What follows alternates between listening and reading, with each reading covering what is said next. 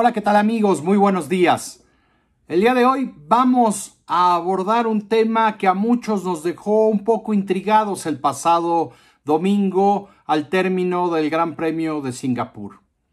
Si bien Ferrari consiguió un doblete en el, en el podio, un par de buenos resultados que le dieron también muy buenos puntos en el Mundial de Constructores, Leclerc sumando la segunda posición y Carlos Sainz en la tercera, pues no hubo una gran cantidad de rostros felices en la escudería Ferrari, particularmente en el lado, en el box del el piloto español Carlos Sainz. ¿Y por qué? Bueno, porque dijo al término de la carrera que no estaba contento con su carrera en Singapur, porque nunca pudo presionar a los dos líderes y que le faltaba confianza en mojado algo extraño tomando en cuenta pues las cualidades de Carlos en este tipo de condiciones. Ha entregado muy buenos resultados cuando la pista está pues con poco con poco agarre y bueno, pues vamos a intentar entender qué pasó en este en esta carrera con el piloto español. Charles Leclerc y Sergio Pérez peleaban por la victoria en Singapur en las primeras dos posiciones y Carlos Sainz se ubicaba en la tercera posición desde, las desde los primeros metros de carrera, pero no pudo seguir el ritmo de su compañero de equipo. El español realizó una carrera solitaria en la mayor parte del Gran Premio de Singapur y como decía, pudo, pudo terminar en el podio, pero nada, nada satisfecho. Sainz expresó al final de la carrera que nunca encontró ese ritmo en mojado. Tuve un gran problema con los neumáticos y tuve algunos momentos en los que el eje delantero se bloqueó, mencionaba Sainz. Y cada momento te cuesta la confianza en ti mismo. Se refería a cada momento difícil que tienes en carrera, en donde estás a punto de perder el auto. Se menciona, bueno, él menciona que estos momentos te van minando la confianza, ¿no? Y también, pues mencionaba que después de, tener momentos en donde casi, casi eh, tienes un accidente, pues va, va creando un efecto como de bola de nieve y que vas poco a poco dejando más espacio con respecto al límite de eh, auto y el circuito y por esa misma razón pues vas perdiendo cada vez más ritmo.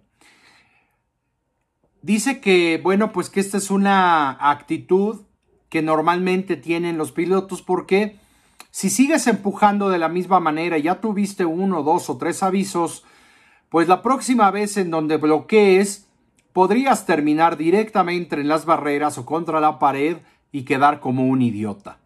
Eso es lo que quiso evitar Carlos Sainz, por esa razón no siguió empujando al límite, tal vez como sí lo hacía Charles Leclerc y eh, por supuesto Checo Pérez. Por esa razón, y ahorita vamos a entrar a los tiempos, llama poderosamente la atención cómo Carlos en estas condiciones de mojado y de, de una pista con muy poco agarre, perdía tanto tiempo con su compañero de equipo. Sainz sabe que la confianza en mojado en un circuito urbano pues es clave para tener buenos resultados. Y él mismo mencionaba que estas condiciones son en realidad su fuerte como piloto. Él mismo lo decía el domingo pasado.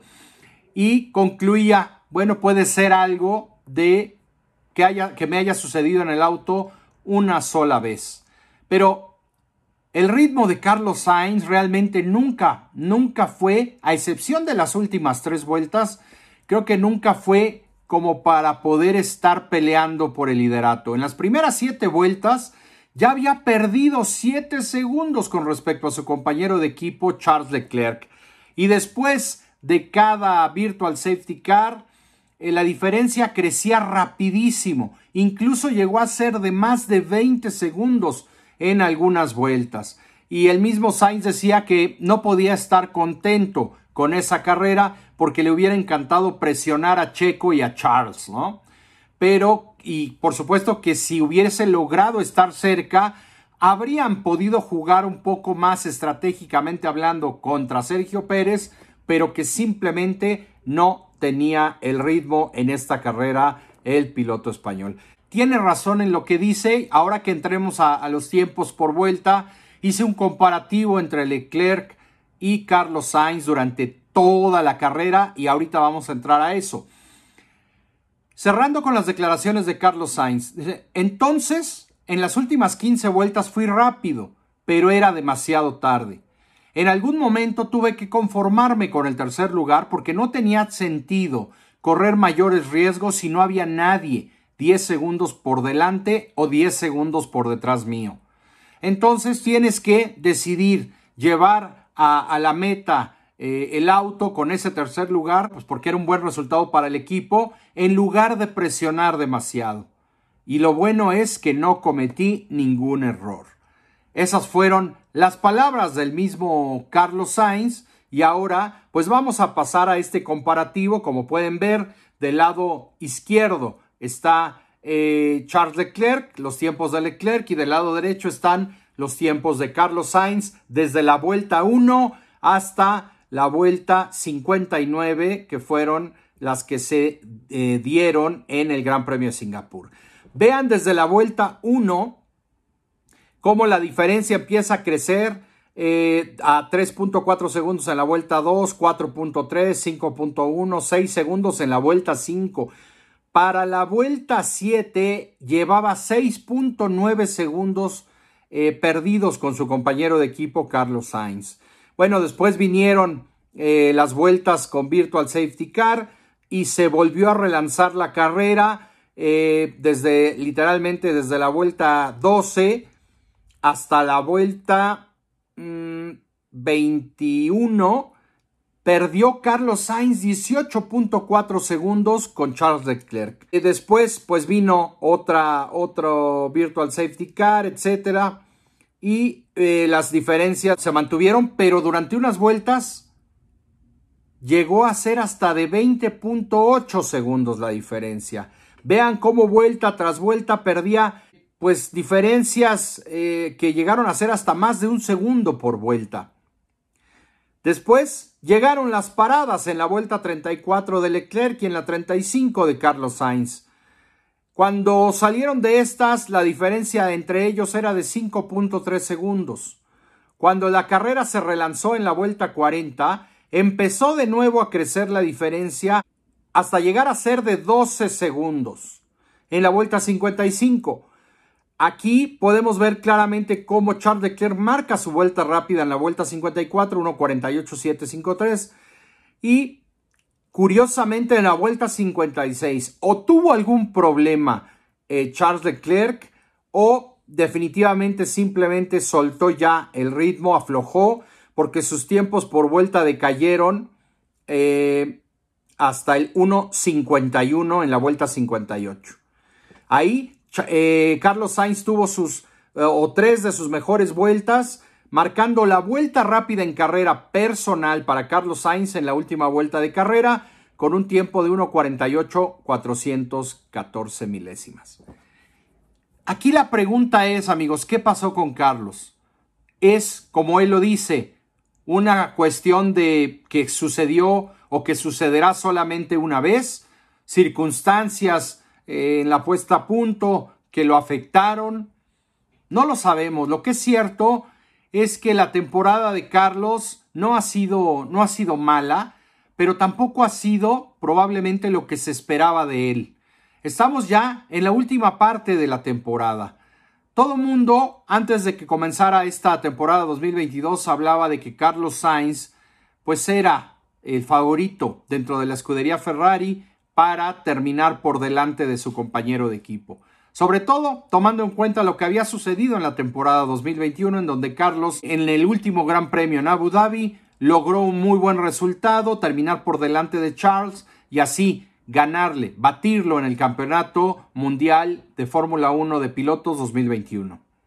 Para este año se esperaban grandes cosas de Carlos. Cuando se dieron cuenta o cuando nos dimos cuenta todos que tenía un auto competitivo, lamentablemente eh, Carlos pues ha quedado normalmente, no puedo decir siempre porque sería mentir, pero sí en su mayoría de la temporada, por detrás de Charles Leclerc, tanto en quali como en carrera. Normalmente eh, ha terminado entre décima y media y dos décimas por detrás, tanto en quali como en carrera. Han sido pocas las carreras en donde esto no ha sido así. A veces las estrategias han eh, cambiado un resultado que por rendimiento, normalmente Charles siempre está por delante de Carlos.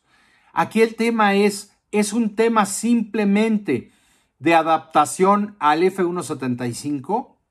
Es una situación técnica o es simplemente una situación de que ambos tienen un tope de rendimiento distinto entre ellos. En lo personal creo que Charles Leclerc es un piloto más veloz que Carlos y son, por supuesto, estilos de pilotaje distintos. Carlos Sainz se ha caracterizado por ser un piloto sólido y consistente, probablemente no el más rápido a una vuelta, pero llama la atención cómo con un auto ganador, las cualidades y defectos de cada piloto surgen y se pueden apreciar con más claridad. Y en este caso, con Carlos Sainz, la constante ha sido esa, que se ha quedado con buenas actuaciones, pero siempre con una sensación de que le ha faltado algo, algo para redondear sus actuaciones.